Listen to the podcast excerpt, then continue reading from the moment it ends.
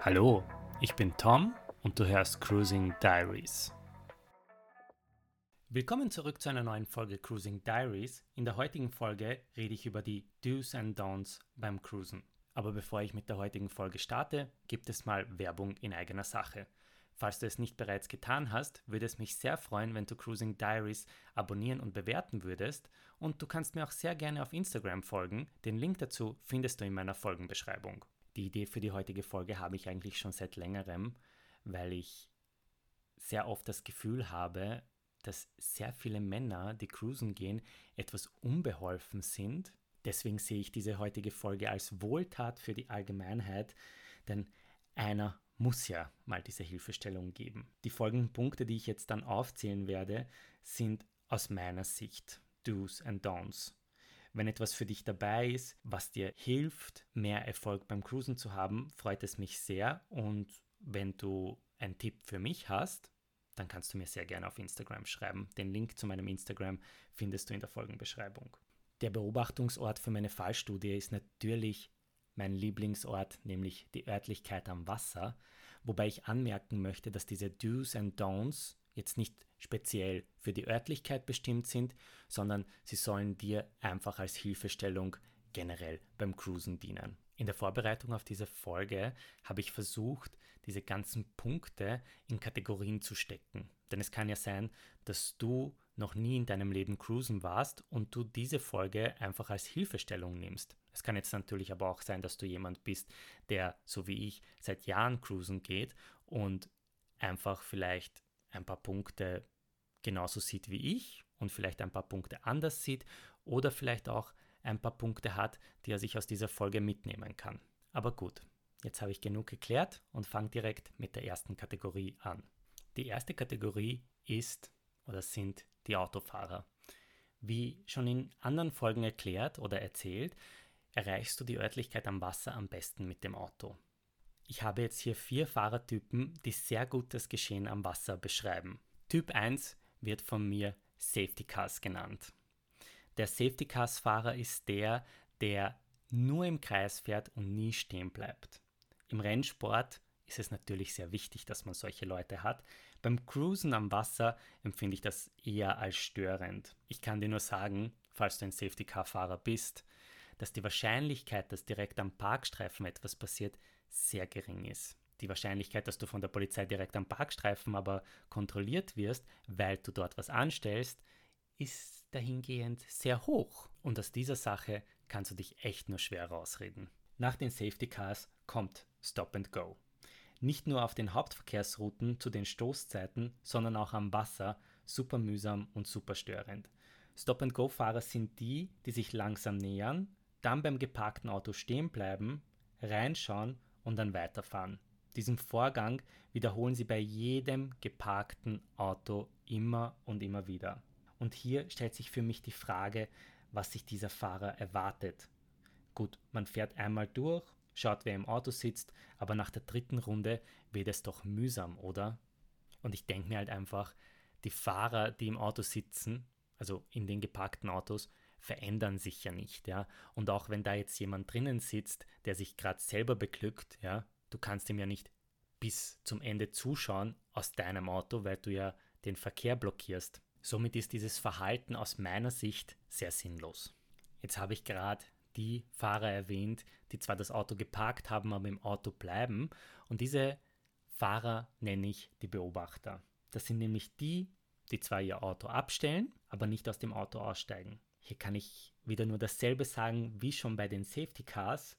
Es wird eher nichts bis eher sehr selten, was auf dem Parkstreifen passieren. Und falls du etwas im Auto machst und die Polizei kommt, ja, ist es einfach nur schwierig zu erklären, was du warum in diesem Auto gemacht hast.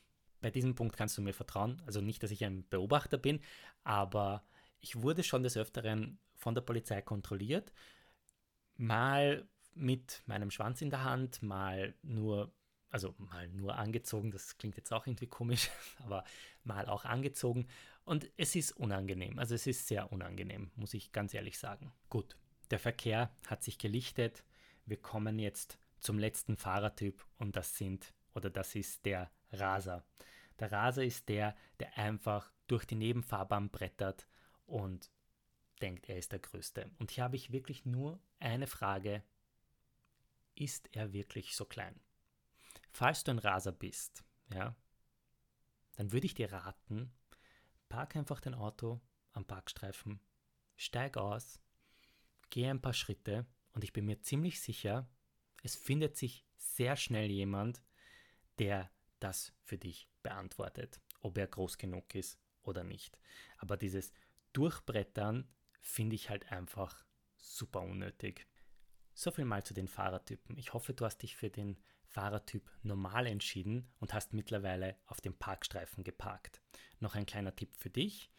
Nach der Ampel und dem Zebrastreifen brauchst du im Zeitraum 8 bis 11 Uhr vormittags einen Parkschein. Danach ist das Parken kostenlos. Aber gut, ich habe jetzt genug über Autofahrer und Verkehr gesprochen und ich wechsle jetzt einfach in die Fashion-Abteilung. Du bist zu Hause und hast entschieden, heute zum ersten Mal cruisen zu gehen, aber du weißt nicht, was du anziehen möchtest. Ich für meinen Teil gehe gerne cruisen, weil das nicht einfach 0815 ist und ich brauche so ein bisschen diesen Kick, aber ich möchte trotzdem nicht aus der Masse herausstechen. Daher empfehle ich dir, so dunkel wie es nur geht, dich zu kleiden. Auch wenn es draußen dunkel ist, vertraue mir, am Wasser ist es auch dunkel, aber nicht stockfinster. Das heißt, wenn du in hellen Farben unterwegs bist, dann leuchtest du förmlich in der Dunkelheit. Wenn du ein Gelegenheitscruiser bist, dann würde ich dir empfehlen, eine dunkle Jacke oder einen dunklen Pullover im Auto zu haben. Aber vielleicht möchtest du gesehen werden und aus der Masse herausstechen, dann kannst du diesen Punkt einfach ignorieren. Gut, nachdem du dich entschieden hast, was du anziehen möchtest, brauchst du vielleicht eine Tasche. Ich persönlich verwende gerne meine eigenen Sachen beim Cruisen, habe meine eigenen Kondome, Gleitgel etc. Diese Hilfsmittel habe ich in einer kleinen Brusttasche, damit sie beim Cruisen nicht stören. Daher ist es für mich ein Rätsel, wie manche Leute einfach mit einem Rucksack cruisen gehen können. Da habe ich wieder Fragen. Ich meine, was ist in diesem Rucksack? Wie lange habt ihr vor, cruisen zu gehen? Wo findet ihr den Platz dafür, dass ihr diese Sachen, die ihr im, im Rucksack habt, verwenden könnt? In diesem komischen Container. Denn der Container ist halt auch so ein Ding. Ich meine, du kannst da gerne reingehen. Ähm, ich persönlich finde es jetzt nicht so berauschend, ja, weil es halt einfach eklig ist. Generell finde ich auch, dass eine Brusttasche, Rucksack oder eine Tasche als Zeichen dafür steht, dass jemand passiv ist. Meine Erfahrung hat mir halt einfach gezeigt, dass die meisten Aktiven nicht wirklich so weit denken, was sie alles für ihr Erlebnis brauchen. Und wenn sie dann auch so weit denken, verwende ich auch lieber meine eigenen Sachen. Eine andere Kategorie, die auch sehr wichtig ist, ist die Körperpflege. Im Idealfall kommst du von zu Hause und bist frisch geduscht. Mir ist schon bewusst, dass diese Aussage dem Cruisen ein wenig Wind aus den Segeln nimmt, aber wenn wir uns ganz ehrlich sind, wollen wir keine Typen, die extrem verschwitzt sind und nach Wirtshaus riechen. Ja, männlicher Geruch ist geil, aber alles hat ein Ende. Und wieder, ich mache das schon seit Jahren und ich habe Sachen gerochen, die ich einfach nicht riechen möchte. Und da rede ich von wirklich argen Geschichten. Das, das geht halt einfach nicht, ja. Du kannst gerne cruisen gehen, ja. Äh, jeder kennt seinen Körper, jeder weiß, wann er das letzte Mal duschen war und nicht jeder findet Dirty gut. Ganz einfach. Ich bin halt einfach der Meinung, dass man sich durchaus mal eben frisch machen kann, ja. Natürlich kannst du jetzt nicht nach Hause fahren, wenn du ein verheirateter Familienvater bist, dich duschen und dann nochmal weggehen, weil obviously ist das sehr auffällig, ja. Aber im Notfall kann man halt auch ein Feuchttuch nehmen. Das andere ist, wenn du ein Parfum verwendest, dann sollte das nicht zu aufdringlich sein und dieses Parfum ersetzt halt auch nicht eine Dusche. Das andere, was, was mich halt sehr stört, das ist wieder ein Punkt aus aus meiner Sicht, ja, das ist halt für mich sehr wichtig. Du kannst gerne Raucher sein. Es gibt dann halt gewisse Sachen, die ich halt nicht mit dir mache. Aber wenn du Raucher bist, ist es durchaus in Ordnung, am Wasser eine zu rauchen. Ja. Was ich halt damit sagen möchte, ist, rauch nicht eine Zigarette nach der anderen, weil die meisten Typen wollen halt nichts mit dem Aschenbecher anfangen. Weiters ist auch ein frischer Atem ein großer Pluspunkt für viele. Das heißt, ich würde dir empfehlen, immer ein Kaugummigriff bereit zu haben. Wie bereits angesprochen, sind das einfach meine Tipps an dich. Und natürlich kannst du selber entscheiden, wie du dich beim Cruisen präsentierst. Und jetzt habe ich noch ein paar Verhaltensregeln für dich, die aus meiner Sicht sehr hilfreich sind, um mehr Erfolg beim Cruisen zu haben. Ich möchte, dass du dir Folgendes vorstellst. Du bist mittlerweile an der Cruising Location am Wasser angekommen, hast dein Outfit deiner Wahl an und hast dein Auto in der Nebenfahrbahn geparkt. Sehr gut. Du hast dich auch bereits aus deinem Auto gewagt und siehst, dass einige Autos bereits in der Nebenfahrbahn stehen. Das, was du jetzt nicht machst, ist einfach zu einem Auto gehen und versuchen, die Tür zu öffnen. Wenn dein Gegenüber, in Anführungszeichen dein Gegenüber, Gesellschaft möchte, dann wird es dir sowieso signalisieren. Einfach so eine Autotür zu öffnen, ist einfach ein No-Go. Gut, du bist an den geparkten Autos vorbei und hast nicht versucht, eine Autotür zu öffnen. Das finde ich schon mal sehr gut. Jetzt gehst du über das Gebüsch auf den Radweg. Oben am Radweg angekommen, schaust du dich einfach mal um.